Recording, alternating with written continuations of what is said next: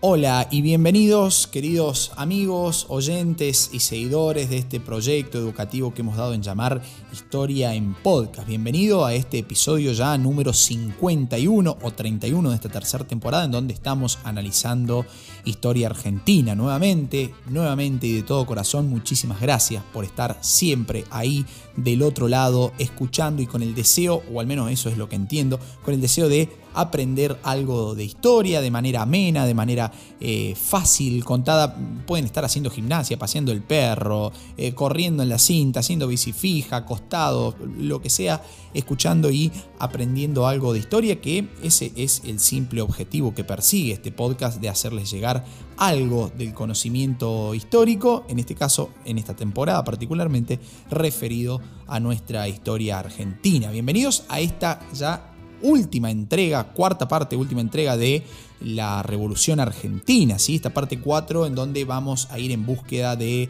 el fin del régimen militar, el fin de la autodenominada Revolución Argentina.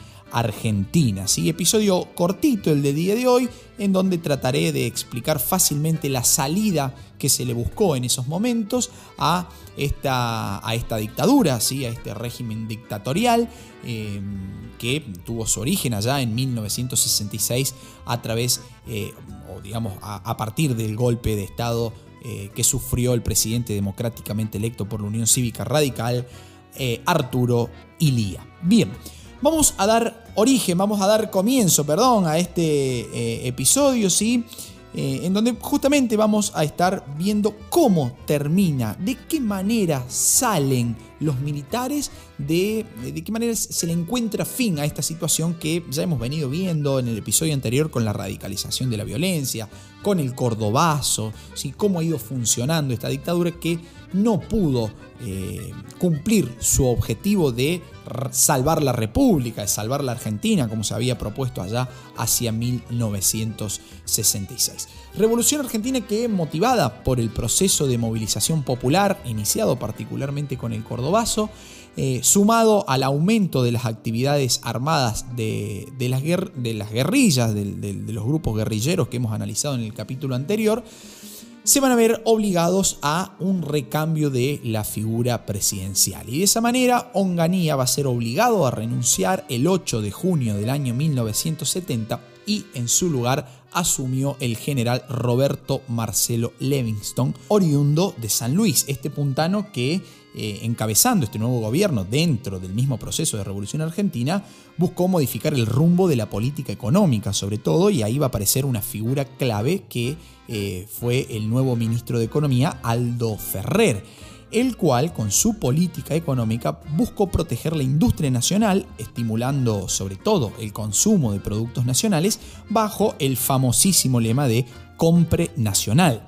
Además, se va a producir el aumento de salarios y el aumento de créditos a pequeñas y medianas industrias. Asimismo, la conflictividad social y política de la época que ya hemos analizado siguió en aumento, lo cual venía a demostrar la debilidad que las Fuerzas Armadas poseían para tomar el control verdadero de la situación política en nuestro país.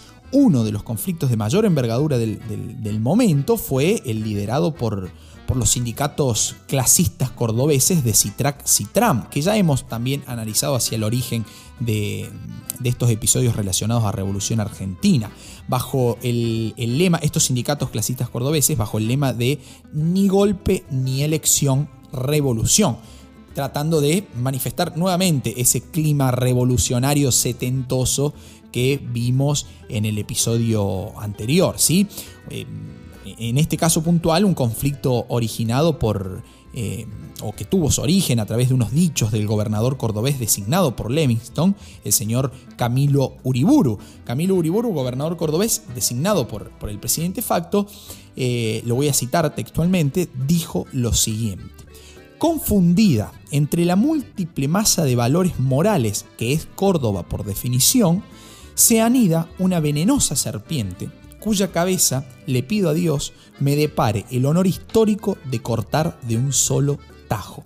Este hecho, este dicho particularmente del, gobernador cordobés Camilo Oriburo, pasó a la historia como el famoso vivorazo, el cual desató una fuerte movilización en su contra, protagonizada sobre todo por estos sindicatos de Fiat en la ciudad de Córdoba toda esta situación eh, de violencia, de violencia espiralada, si se quiere, le podemos decir, que no veía un horizonte, que no veía un fin al menos próximo, le obligó a Livingston a renunciar. Y en marzo de 1971 asumió el comandante en jefe del ejército, Alejandro Agustín Lanús. Asimismo, el poder eh, esgrimido por la dictadura se volvió cada vez más insostenible. Ya no se le encontraba el norte a este proceso conocido como Revolución Argentina. Asimismo, digo, a ver, el nivel de violencia nunca menguó, siguió en aumento, eh, como así también el nivel represivo del gobierno, que va a tener un, hecho eh, digo, trágico, ¿sí? tristemente recordado, eh, como, como, el hecho más importante en este sentido de represión eh, desde el Estado hacia los ciudadanos, eh, que fue el conocido como la masacre de Trelew, en donde el 22 de agosto de 1972, en la base aeronaval Almirante Sar en Trelew, fueron asesinados 16 presos políticos, hombres y mujeres, que ya se habían rendido luego de un intento de fuga, lo cual aumenta obviamente el desprestigio que la dictadura estaba, eh, teniendo. ¿no? Y en este sentido, Lanús, consciente que, que, ya no podía mantenerse en el gobierno por mucho más tiempo, buscó eh, algunas salidas, con el objetivo obviamente ya a esa altura de lograr una reapertura democrática que fuera realizada de manera controlada, si se quiere, controlada obviamente por el propio núcleo militar gobernante. Y en ese contexto y con la salida electoral eh, en el horizonte, digamos, eh, como punto a seguir, como objetivo a alcanzar, la revolución argentina buscó salir lo menos herida posible. Ya en 1970, el peronismo, el radicalismo y otros partidos de menor representación, si se quiere, habían firmado la famosa Hora del Pueblo. La Hora del Pueblo, una coalición que reclamaba un proceso electoral sin, sin vetos ni prescripciones y que además se lograra el respeto a las minorías democráticas y sobre todo a las normas constitucionales. En ese marco, Lanús anunció el restablecimiento de la actividad política partidaria y la, convocatoria a elecciones generales subordinadas al Gran Acuerdo Nacional. Y aquí aparece una nueva figura, ¿sí? que es este Gran Acuerdo Nacional, el cual no deja de ser una propuesta política ideada por el propio eh, Lanús y que buscaba un acercamiento con la dirigencia política del momento, proponiéndose un acuerdo entre las principales fuerzas políticas y el sector militar a fin de restablecer las reglas del juego electoral y del régimen político democrático. Podemos decir que buscaba alcanzar una amplia convocatoria de toda la ciudadanía para eh, lograr que participara activamente en ese proceso eh, electoral en el, en el seno de este, de este famoso gran acuerdo nacional. Gran acuerdo nacional que significaba eh, para los militares la posibilidad histórica de encontrar una salida honorable a esa revolución argentina que ya estaba herida de muerte, que venía herida de muerte desde el propio Cordobazo allá por el 69, ¿no? Y buscar de esta manera organizar la retirada de los militares del poder político.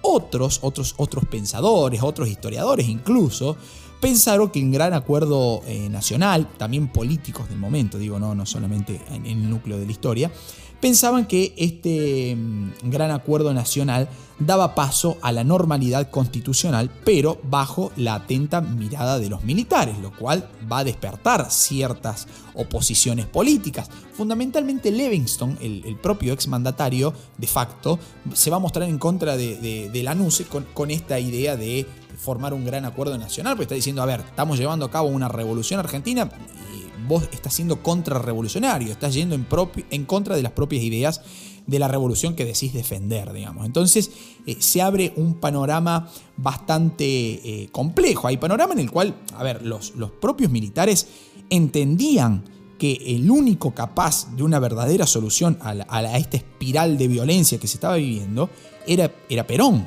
¿sí? Además, también entendían que la transición hacia la democracia no se iba a poder lograr, no se iba a poder realizar sin levantar la proscripción del peronismo. Y reconocer estos aspectos, ambos aspectos, ¿sí? era reconocer el fracaso mismo del modelo de democracias tuteladas iniciado allá por 1955.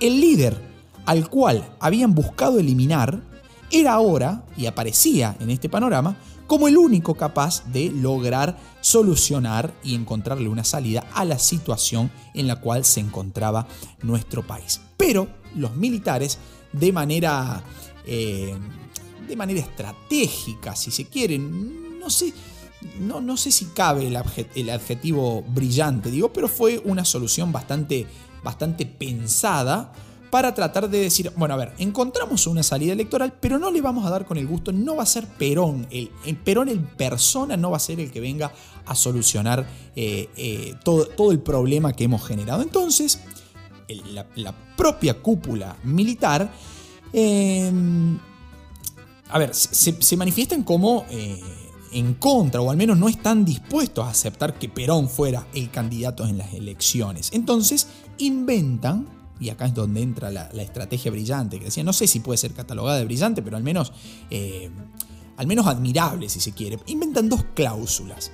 ¿sí? La primera que decía que el candidato a presidente, ¿sí? a, a esas elecciones que se iban a desarrollar en 1973, debía estar presente y viviendo en el país desde agosto de 1972. Listo, de esa forma limpiaban a Perón de la escena política, porque Perón estaba exiliado, estaba viviendo en España, no cumplía con el requisito, por lo tanto no se podía presentar. Y la Revolución Argentina decía, bueno, fíjense, llamamos a elecciones, miren, esto con cierta ironía, ¿no? Miren qué democrático que somos, llamamos a elecciones, listo, y aparte de, salir airosos de esa situación, Perón no iba a figurar como uno de los candidatos. Y eh, la, segunda cláusula inventada fue la cláusula del balotage, con la cual eh, el partido ganador debía eh, obtener más del 50% de los votos si no se llamaba a una segunda vuelta, ley que todavía, o cláusula si se quiere, que todavía sigue estando vigente en nuestro país con algunas alteraciones. ¿sí? Ambas cláusulas inventadas por los militares de la Revolución Argentina buscaban evitar el triunfo del peronismo. Pero ¿qué habrá sucedido? Perón, un bicho viejo de político, un político de la, de, la, vieja guardia, un tipo estratega de 18 años en el exilio, ¿sí? que había logrado construir un modelo político que, que trascendió generaciones en nuestro país, ¿se habrá conformado con esas cláusulas o habrá generado alguna alguna contracláusula, digamos, alguna alternativa a esas cláusulas propuestas por la Revolución Argentina para salir victorioso él mismo y su partido? Bueno, esa pregunta queda abierta y la resolveremos en el próximo episodio y en el próximo encuentro de esto que hemos dado en llamar Historia en Podcast. Chao amigos, hasta un próximo episodio. Muchas gracias.